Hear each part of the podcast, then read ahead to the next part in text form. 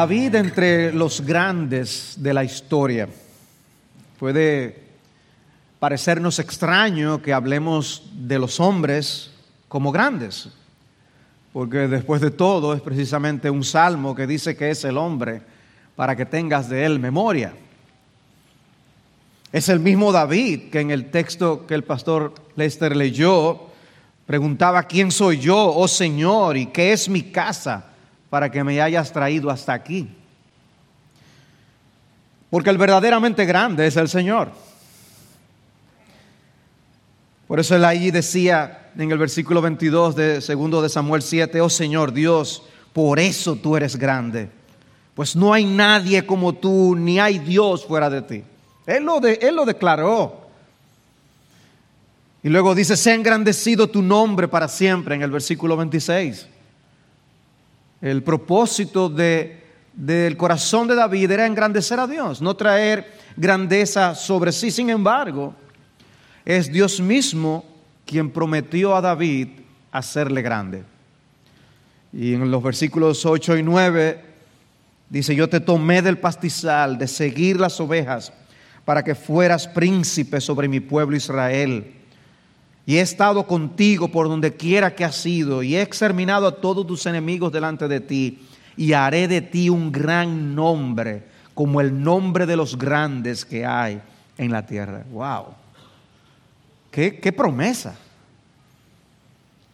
Desde los días de Abraham, Dios no le había dado una promesa así a nadie.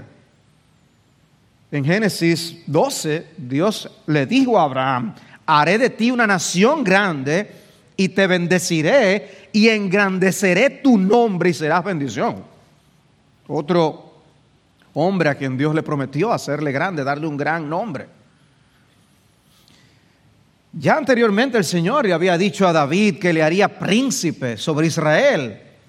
Y aunque llegó a ser rey en Israel, su influencia y su renombre fue realmente global y permanente. Fue global porque fue mucho más allá que la nación de Israel y fue permanente porque aún después que murió, todavía de David nosotros estamos aquí hablando al día de hoy.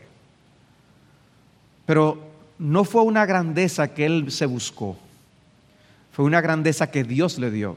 Por eso la Biblia dice, ¿quieres para ti grandeza? No la busques. Es Dios quien debe dar esa grandeza en su sabiduría. Jesús habló en términos similares acerca de Juan el Bautista, cuando él dijo, entre los nacidos de mujer, no se ha levantado nadie mayor que Juan el Bautista. Una declaración también impactante, sorprendente.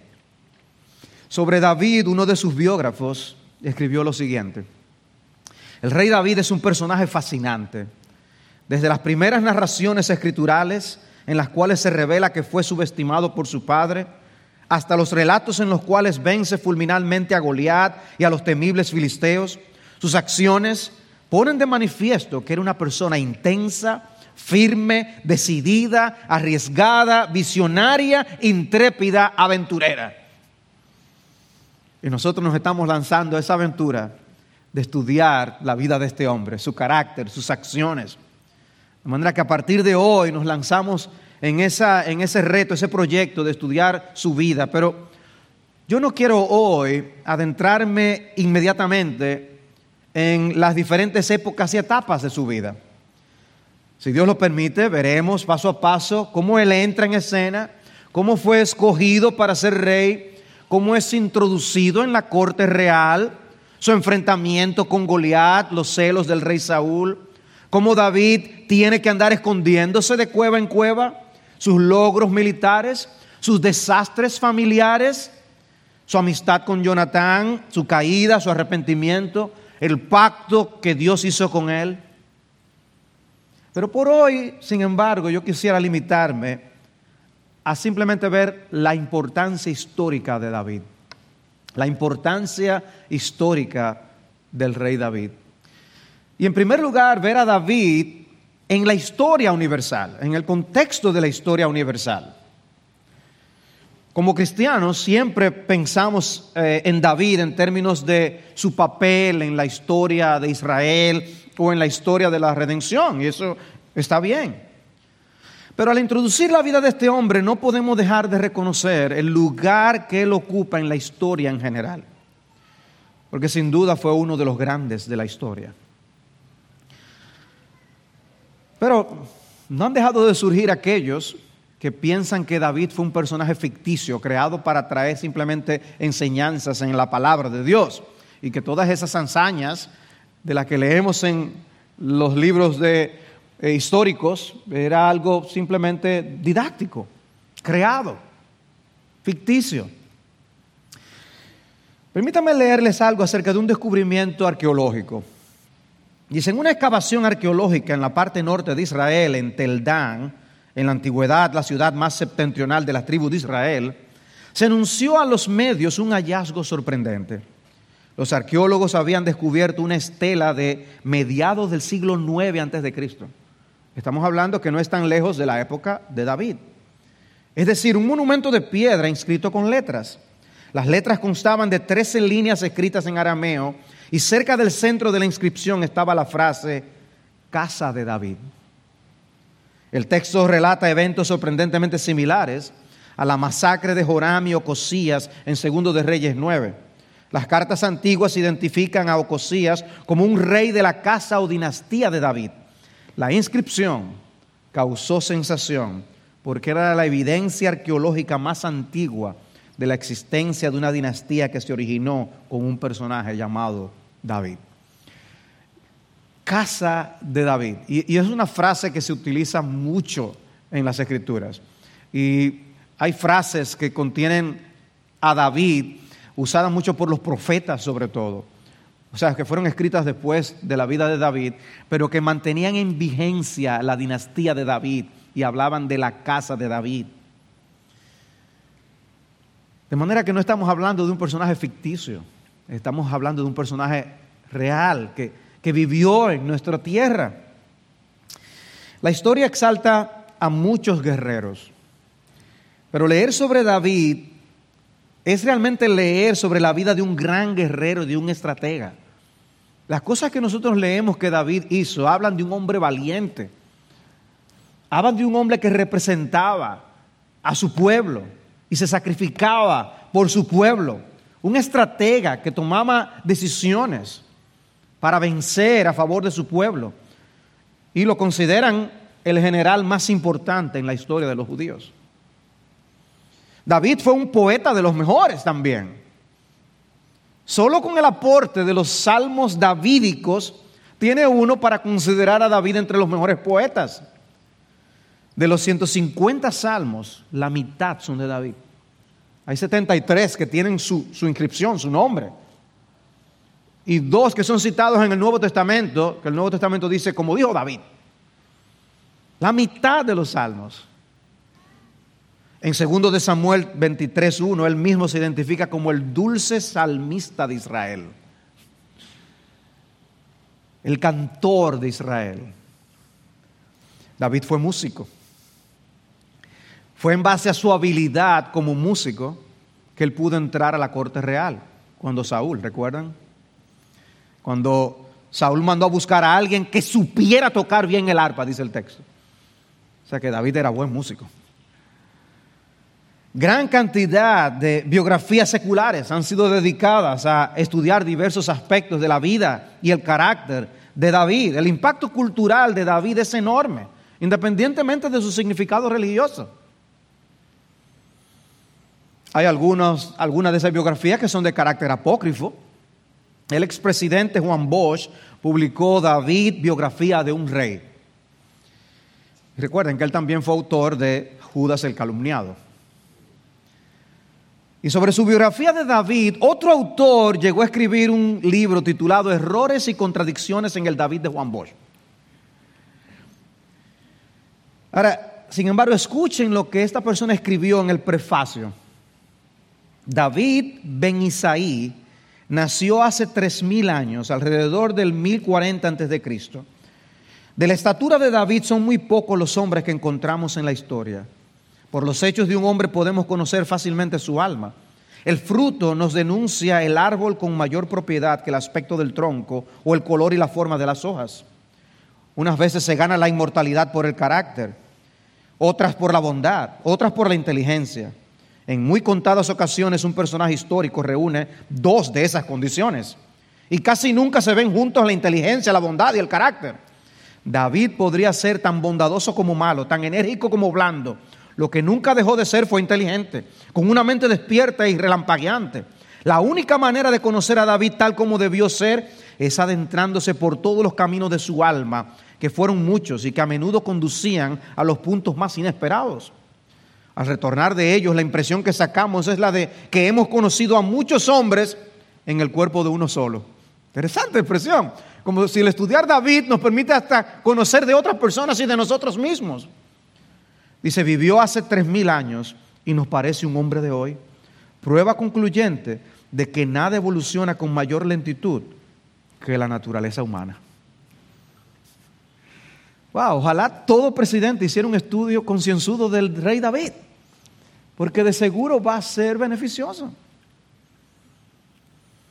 David ha sido también fuente de inspiración para muchos poemas, oratorios clásicos, clásicos como el de Arthur Honegger, musicales modernos como el de Tim Rice y Alan Menken. Alan Menken ha eh, compuesto mucha música para películas de Disney. Canciones que intentan capturar la relación que tuvo con Betsabé. Si hablamos de pinturas, Rembrandt pintó varios cuadros con distintos aspectos de la vida de David y otros muchos pintores. Esculturas, hay varias esculturas famosas dedicadas a él. Alguien dijo, es quizá la monumental escultura de Miguel Ángel la que más gente ha visto en torno al distinguido monarca israelita. La ironía de la vida es que ese David tiene la estatura de un Goliat, más de 15 pies, como 5 metros de altura, y además no está circuncidado.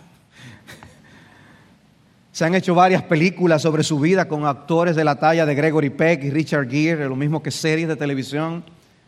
Hermanos, el impacto de David en la historia, culturalmente, aparte de lo religioso, es grande. Por eso podemos hablar de David entre los grandes de la historia. Pero no es eso lo que nosotros más queremos ver. Y por eso ahora me gustaría decir algo sobre David en la historia bíblica. David en la historia narrada en las escrituras. David como un personaje bíblico. Verlo como un personaje histórico es importante existió. Pero no es lo mismo que verlo como un personaje canónico de las escrituras. Es importante David en la historia bíblica. Su nombre aparece más de mil veces en la Biblia. Fue bisnieto de Boaz y Ruth. Aparece eso en Ruth capítulo 4, versículos 18 en adelante. Allí en Ruth 4:16 dice, entonces Noemí tomó al niño y lo puso en su regazo y fue su nodriza. Y las mujeres vecinas le dieron un nombre diciendo, le ha nacido un hijo a Noemí. Y lo llamaron Obed. Él es el padre de Isaí, padre de David. Y ahí se introduce nuestro personaje. O sea, uno no, no está esperando en medio de la historia que se cuenta en Ruth que se nos introduciría a David de esa forma. Y de hecho no es inmediatamente que después lo vamos a encontrar. Pero la conexión entre David y la historia de Ruth no nos muestra el control soberano de nuestro Dios sobre toda la historia. Dios está en control. Y controla todos los detalles, hermanos. ¿Cuántos detalles en la, en la vida de, de Ruth, en la vida de Noemí? Y Dios los controló todos para al final introducirnos a David. Su providencia abarca todos los aspectos de tu vida, mi amado hermano, mi amada hermana. Tu vida no es algo que ocurre meramente al azar, aquí y allá. Cada cosa que nos acontece, el lugar donde nacimos, los padres que tuvimos, los hijos que, hemos tenido, los amigos que hemos hecho, los lugares donde hemos vivido, todas estas cosas son usadas por Dios de una manera u otra para Él llevar a cabo sus planes. Y nosotros no somos el centro de la historia. la interrelación entre un individuo y otro, entre un evento y otro, entre una época y otra. Como algo que ocurrió hace tres mil años al Dios enviar a este hombre nos impacta a nosotros hasta el día de hoy.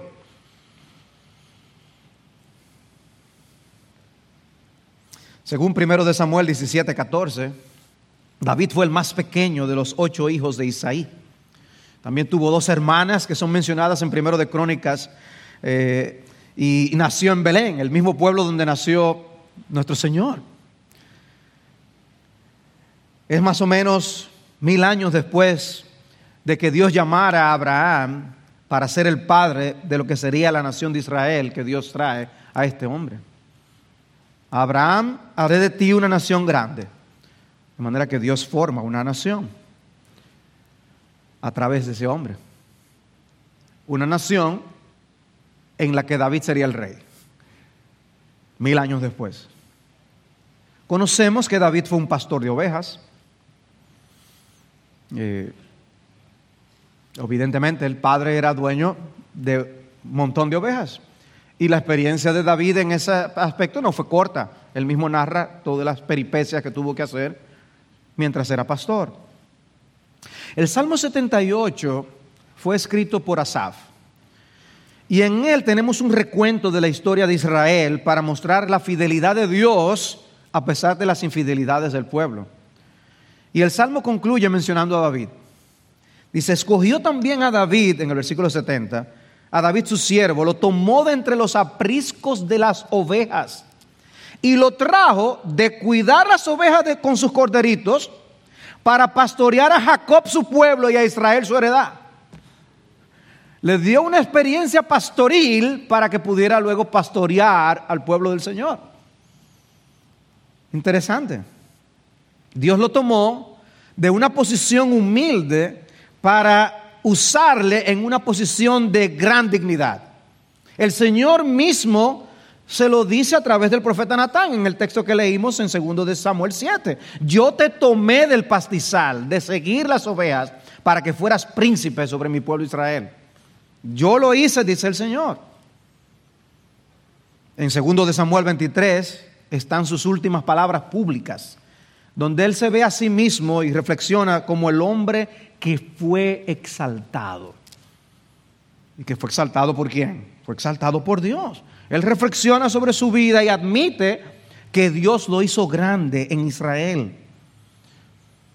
Obviamente, con la honestidad de la narración bíblica, nosotros vemos muchos de sus defectos. Cosas que él logró por la astucia que él manifestó en algunos momentos. Pero al final, él sabía muy bien quién fue que lo puso ahí. Y aquí hay una lección a la que todos nosotros debemos prestar atención, en especial los niños y los jóvenes, que no debemos temer a desempeñar funciones aparentemente bajas y de poco brillo. Mi hijo, encárgate de esto, haz aquello otro. Y tú no quieres hacerlo. Tú quisieras estar haciendo otra cosa. Pero ahí se empieza a desarrollar un carácter, como pasó con David. Dios estaba formando a David mientras estaba cuidando ovejas. El día entero. Con ovejas mañosas y tercas y demás. Y ahí con todos los riesgos y con todos los peligros. Pero Dios estaba preparando a su hombre para lo que iba a hacer en el mañana. Yo no quiero ir al colegio.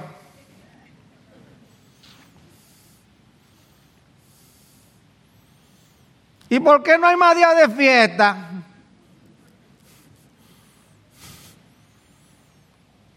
Es ahí que tú estás siendo forjado en muchas cosas, áreas de tu vida, lecciones que necesitas aprender. Y eso no es solamente para los niños y los jóvenes, eso es para todos nosotros. No debemos temer desempeñar funciones con menos brillo porque Dios puede estarnos preparando para otras cosas mayores. De hecho, es el Señor que dijo, el que es fiel en lo muy poco, es fiel también en lo mucho.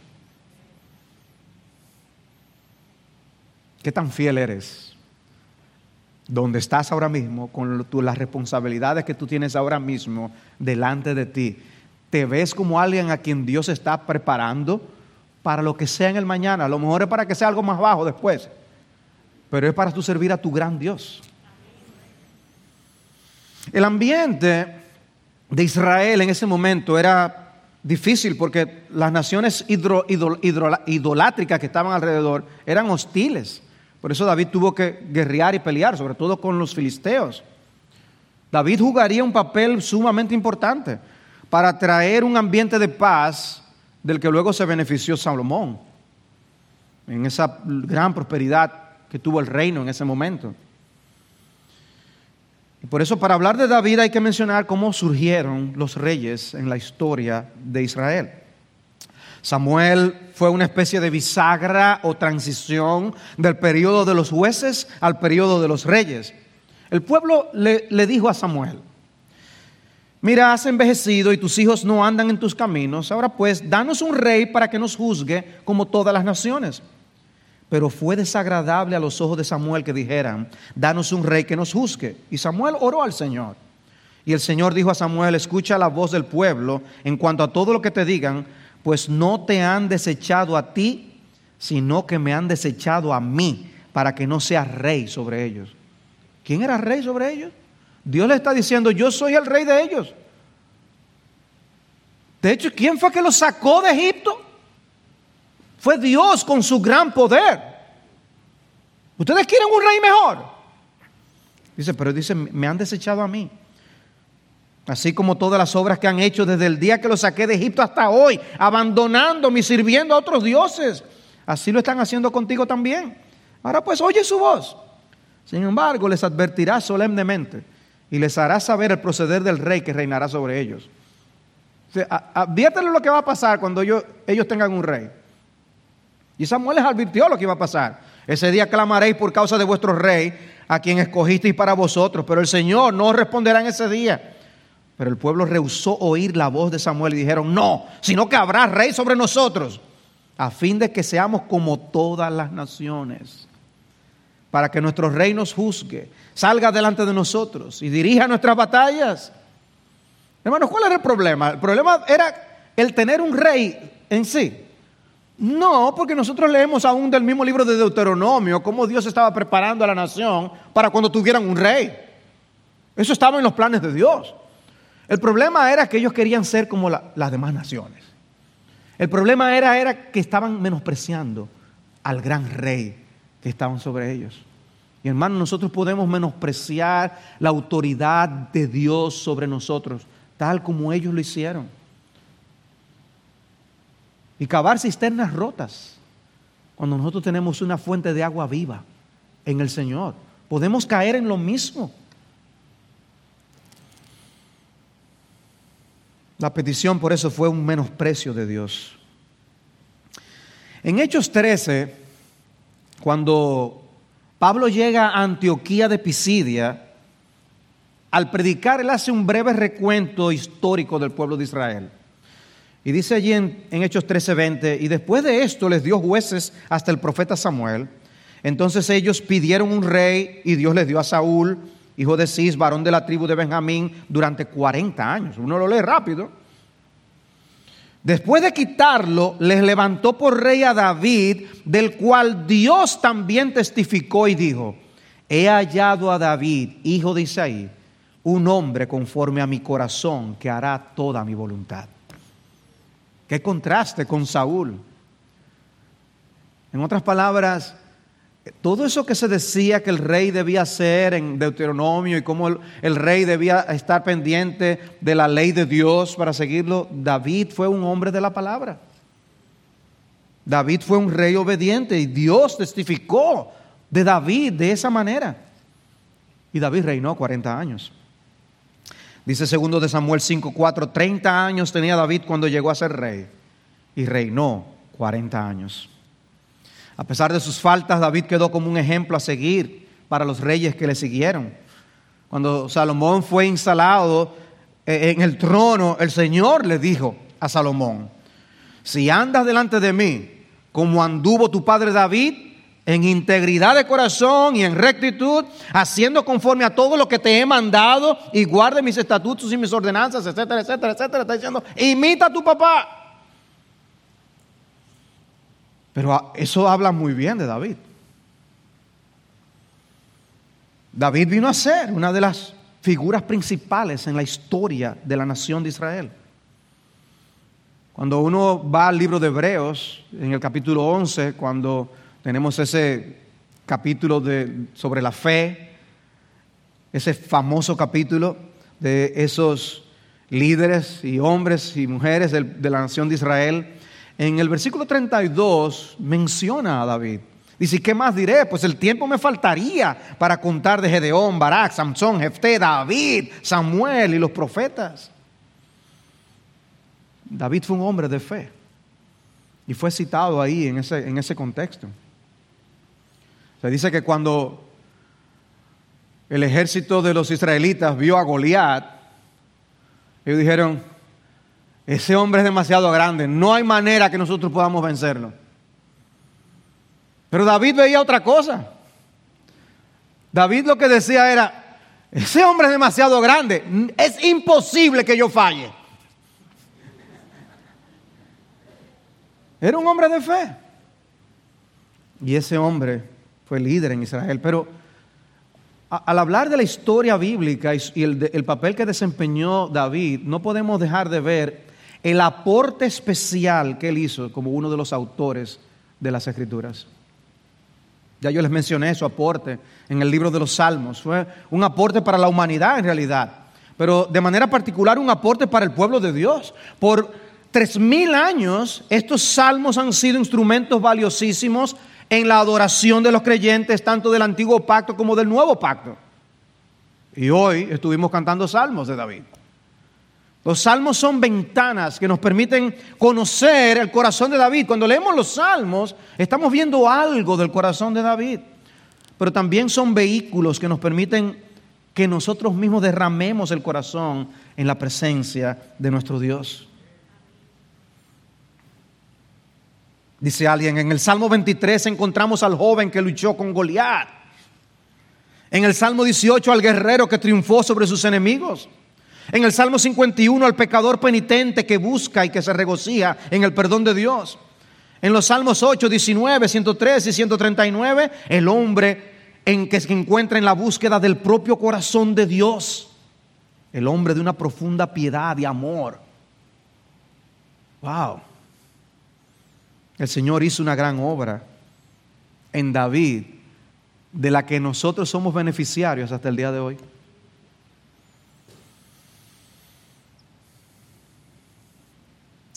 ¿No deberíamos nosotros dar gracias a Dios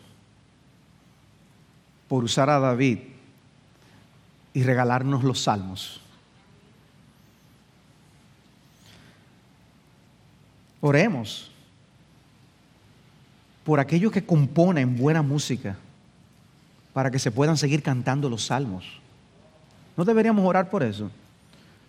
Oremos por los que escriben y componen canciones para la adoración del Señor.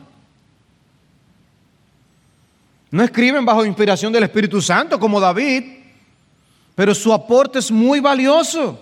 Oremos que Dios levante más poetas que teológicamente sean sanos y que sean músicos que quieran dar gloria a Dios. Y de esa manera podremos seguir ofreciendo sacrificios de alabanza a Dios, frutos de labios que confiesan su nombre. Pero el ayudarnos en oración y en adoración no son las únicas funciones de los salmos. Los salmos también contienen gran instrucción. No hay obra de teología bíblica ni de teología sistemática que no encuentre en los salmos base para las doctrinas esenciales. Y de hecho, se calcula que entre citas formales y alusiones generales hay alrededor de 400 referencias a los salmos en el Nuevo Testamento.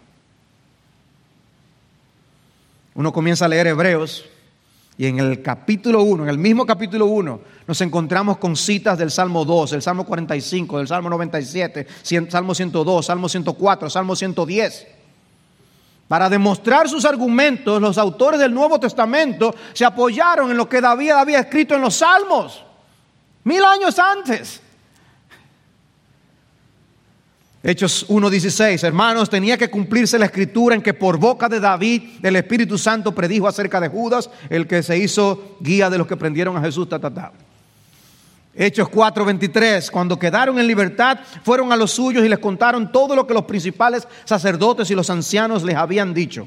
Al oír esto, unánimes, alzaron la voz a Dios y dijeron, oh Señor, tú eres el que hiciste el cielo y la tierra, el mar y todo lo que en ellos hay el que por el Espíritu Santo, por boca de nuestro Padre David, tu siervo, dijiste, ¿por qué se enfurecieron los gentiles y los pueblos tramaron cosas vanas? Dice, ellos profetizaron de lo que los reyes, los grandes le iban a hacer al Señor. Escuchen lo que dijo David en 2 de Samuel 23, 2. Eso es él concluyendo, sus últimas palabras públicas. El Espíritu del Señor habló por mí y su palabra estuvo en mi lengua. Wow. No todo el mundo puede decir eso. Hemos visto entonces a David en la historia. Hemos visto a David en la historia bíblica. Tenemos que ver ahora a David en la historia de la redención. David en la historia de la redención. Por lo dicho hasta ahora podríamos quedarnos en el personaje en tratar de descubrir bien su carácter, tanto sus vicios como sus virtudes. Hasta aquí podríamos derivar lecciones a aprender de los textos bíblicos que hablan de él. Podríamos simplemente buscar respuesta a nuestros problemas, viendo su vida, a ver lo que pasó con él y aprender lecciones. Ver sus errores que como padre cometió para nosotros no cometer esos mismos errores. Podemos aprender eso y eso está bien y no podemos dejar de verlo. Pero lo que no podemos darnos el lujo de perder es el lugar que ocupa David en la historia de la redención. Preguntarnos por qué David. ¿Por qué David? La historia de la redención es la historia de la salvación provista por Dios a los pecadores por medio de su Hijo Jesucristo. Y Dios concibió esa salvación en la eternidad y para que realmente sucediera, la segunda persona de la Trinidad tenía que venir a este mundo como hombre. Debía ser de la simiente de la mujer. Génesis 3. Por eso la Biblia nos introduce el personaje Abraham, como les mencioné. El Mesías descendería de él. Abraham no había podido tener hijos, pero Dios le prometió una gran descendencia, desde la cual vendría el Mesías. Abraham fue abuelo de Jacob, a quien Dios llamó Israel el cual tuvo doce hijos que dieron lugar a lo que después serían las doce tribus de la nación de Israel, uno de los cuales fue Judá. Y cuando uno lee la genealogía de Jesús, uno puede observar que el papá de David, Isaí, venía de la tribu de Judá. ¿Saben cómo es identificado el Señor en Apocalipsis 5:5? Como el león de la tribu de Judá. Hay una conexión. David viene de esa tribu. Y es evidente cómo la vida de David conduce a nuestro Señor Jesucristo. Pero no solo hay una conexión genealógica, es que aparte de eso, la vida de David apunta a Jesús. Con muchos personajes o con algunos personajes del Antiguo Testamento se, se habla de que son tipos de Jesús.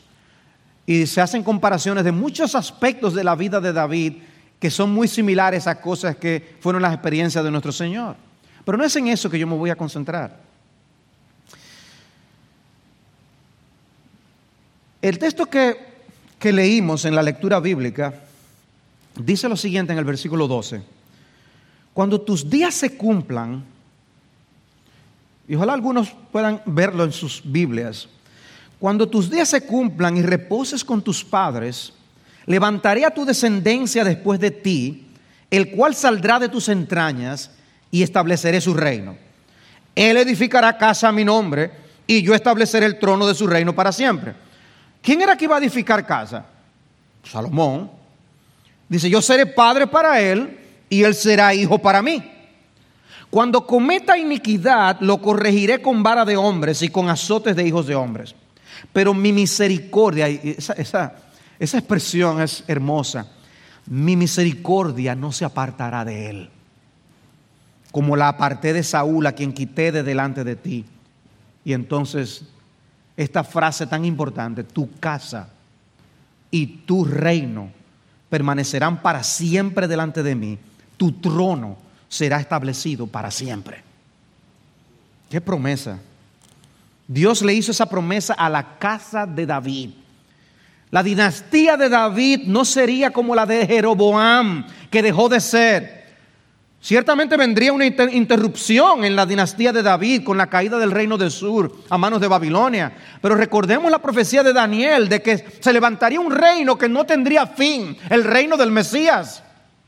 Y miren nuevamente cómo comienza el versículo 14. Yo seré padre para él y él será hijo para mí. Sabemos que inicialmente está hablando de Salomón. La frase siguiente dice cuando cometa iniquidad. No está hablando del Mesías en ese sentido. Porque el Mesías no iba a cometer iniquidad. Pero también sabemos que la primera expresión se refiere al Mesías. Porque ¿dónde volvemos a encontrar esa expresión? En el Nuevo Testamento. Primero la encontramos en 2 Corintios 6, 18, donde Pablo dice, yo seré para vosotros padre y vosotros seréis para mí hijos e hijas, dice el Señor Todopoderoso. Y Pablo cita en plural lo que Dios dijo a David en singular. Y lo aplica a todos los creyentes. Hmm. Somos los hijos del pacto. Somos los hijos de Dios en Cristo Jesús. En virtud de una promesa que Dios le dio a David. Interesante. Pero segundo de Samuel 7 también es citado en Hebreos 1 para demostrar que Jesús es más excelente que los ángeles. Y dice Hebreos 1.5, porque ¿a cuál de los ángeles dijo Dios jamás, mi hijo eres tú y yo te he engendrado hoy? Y otra vez, y aquí cita nuestro texto, yo seré padre para él y él será hijo para mí. ¡Pum! Está hablando del Mesías. Los ángeles son servidores de Dios, pero Jesús es su hijo. Hay una íntima relación entre el trono de David y el trono de nuestro Señor Jesucristo. Inmediatamente en el contexto, por eso dice, del Hijo dice, tu trono, oh Dios, es por los siglos de los siglos, y cetro de equidad es el cetro de tu reino, el reino del Hijo de Dios. ¿Qué le dijo entonces Dios a David? Tu casa y tu reino permanecerán para siempre delante de mí, tu trono será establecido para siempre. ¿Dónde se cumplió eso? en Jesucristo. ¡Wow! La vida de David cobra otro sentido cuando uno lo ve en ese contexto. Y cuando uno va al Nuevo Testamento, es evidente que para la gente de la época David era un personaje sumamente importante. David por aquí, David por allá. Era la ciudad de David, la casa de David, el trono de David. Era David, David, David. Y si había algo que alimentaba la esperanza mesiánica, era que Dios había prometido que el reino de David continuaría y que enviaría a uno de sus descendientes a liberarlos. David se menciona en el Nuevo Testamento más de 50 veces. De los cuatro evangelios, es Mateo el que procura demostrar que Jesús viene de la línea de David, el rey prometido de la casa de David. La genealogía lo menciona por eso, desde el mismo versículo 1. Libro de la genealogía de Jesucristo, hijo de David, hijo de Abraham. Él es el hijo de David. Dios le habla a través de un ángel en sueños a José. José, y dice José, hijo de David, no temas recibir a María tu mujer. Pero el relato de Lucas es un poco más amplio y destaca ese punto todavía más. Dice que Dios envía en Lucas 1.26 al ángel Gabriel, a María. Le dice, le dice, eh, a una, lo envió a una virgen desposada con un hombre que se llamaba José, de los descendientes de David. ¿Por qué tiene que señalar ese punto? Y dice, y aquí concebirás en tu seno y darás a luz un hijo y le pondrás por nombre Jesús. Este será grande y será llamado Hijo del Altísimo. Y el Señor Dios le dará el trono de su padre David en el mismo momento en que le anuncia que ella, eh, Jesús sería concebido en su vientre. Impresionante. Pablo cuando escribe destaca que era descendiente de David, Romanos 1.3, nació de la descendencia de David según la carne. Segunda Timoteo 2.8, acuérdate de Jesucristo, resucitado de los muertos, descendiente de David conforme a mi evangelio. Como si eso fuera importante, un elemento importante del contenido del evangelio. Y luego uno empieza a leer Mateo y uno ve a las personas o dirigiéndose a Jesús o hablando de Jesús como Jesús, el hijo de David. Jesús, el hijo de David. Y no tengo el tiempo para leer todas las declaraciones, pero a veces hasta las autoridades religiosas se ofendían cuando oían que hablaban de Jesús como el hijo de David, porque era un término mesiánico. Ahora, es hermoso ver a, los apóstoles hablar en esos términos en el libro de Hechos. Pedro se levanta a predicar su primer sermón. Y él, y él va al corazón de la gente. Y él le dice en Hechos 2.23, a este entregado por el plan determinado y el previo conocimiento de Dios, clavasteis en una cruz por manos de impíos, a quien Dios resucitó poniendo fin a la agonía de su muerte, puesto que era imposible que él quedara bajo el dominio de ella. Porque David dice de él, veía siempre al Señor en mi presencia, pues está a mi diestra para que yo no sea conmovido. Y luego dice, pues tú no abandonarás mi alma en el Hades, ni permitirás que tu santo vea corrupción. Y aquí está este hombre del vulgo, como decían, del pueblo, demostrando que Jesús es el Mesías. Y cita las palabras de David. Y luego dice en el versículo 29, hermanos del patriarca, hermanos del patriarca David, os puedo decir confiadamente que murió y fue sepultado. Y su sepulcro está entre nosotros hasta el día de hoy. Pero siendo profeta y sabiendo que Dios le había jurado sentar a uno de sus descendientes en su trono, miró hacia el futuro y habló de la resurrección de Cristo. David dice, miró hacia el futuro, que ni fue abandonado en el Hades, ni su carne sufrió corrupción. A este Jesús resucitó Dios, de lo cual todos nosotros somos testigos. Así que, exaltado a la diestra de Dios y habiendo recibido del Padre la promesa del Espíritu Santo, ha derramado esto que vosotros veis y oís. Porque David no ascendió a los cielos, pero él mismo dijo, dijo el Señor a mi Señor, siéntate a mi diestra hasta que ponga tus enemigos por estrado de tus pies. El contenido del mensaje que predicamos es Jesucristo. Y David fue uno de los profetas que anunció lo que ocurriría con el Mesías. David es grande, pero Jesús es más grande aún. La vida de David nos conduce a Jesús. ¡Qué glorioso! Y como si esto fuera poco, cuando vamos al último capítulo de la Biblia, Apocalipsis 22, nos encontramos con esto. Jesús dice, yo soy la raíz y la descendencia de David la raíz y la descendencia de David. Ambas cosas. Él, a través de, él que viene David, y él viene de David.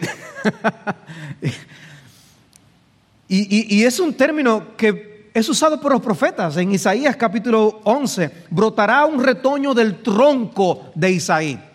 Es interesante que se hable de que es un tronco. Y luego en el versículo 10 de Isaías 11, acontecerá en aquel día que las naciones acudirán a la raíz de Isaí.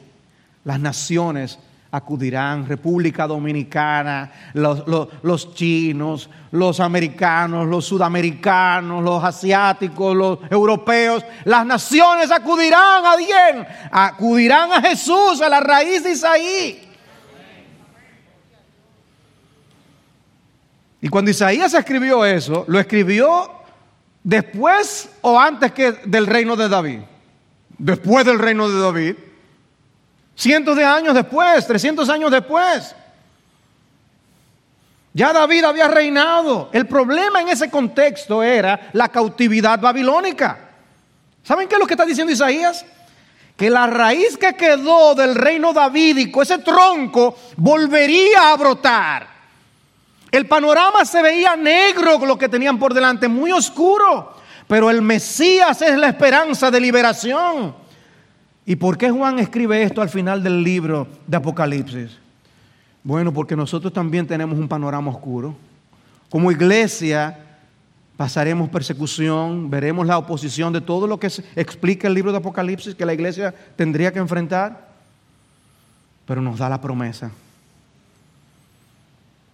Jesús vendrá e implantará su reino de justicia y de gloria.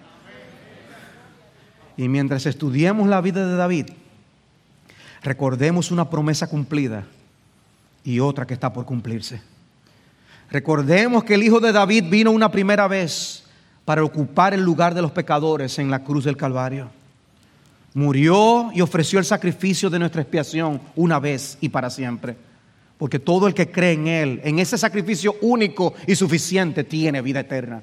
Cree en Cristo Jesús y será salvo. Pero todavía falta algo. La promesa pendiente es que el Hijo de David regresará y asumirá el reino eterno que Dios prometió a David. Y eso debe alentar y sostener nuestros corazones en los embates de este mundo y en todo lo que nos dice, no creas en Dios ni creas en su palabra. La profecía de Isaías 9 es muy amada por todos, ¿no? Un niño nos es nacido, un hijo nos ha sido dado, la soberanía reposará sobre sus hombros y se llamará su nombre admirable, consejero, Dios poderoso, Padre eterno, príncipe de paz. Pero el texto sigue. El aumento de su soberanía y de la paz no tendrán fin sobre el trono de David y sobre su reino, para afianzarlo y sostenerlo con el derecho y la justicia desde entonces y para siempre. El celo del Señor de los ejércitos hará esto. Alabado sea el nombre de Dios, que confecciona la vida de los individuos, la vida de los personajes de su libro sagrado, para animarnos a nosotros hoy, en esta época en que nos ha tocado vivir. amados, cobremos ánimo sigamos apoyados de Dios y de su promesa. Lo mejor, como dicen algunos, lo mejor está todavía por venir. No hemos visto nada todavía. Y el pastor Lester y yo no hablamos del tema, pero Dios, hay una gloria que viene, que no la podemos ni discernir. Y Dios está usando todos los elementos de la historia para al final exaltar a Cristo y llevarnos a nosotros con Él. Aleluya.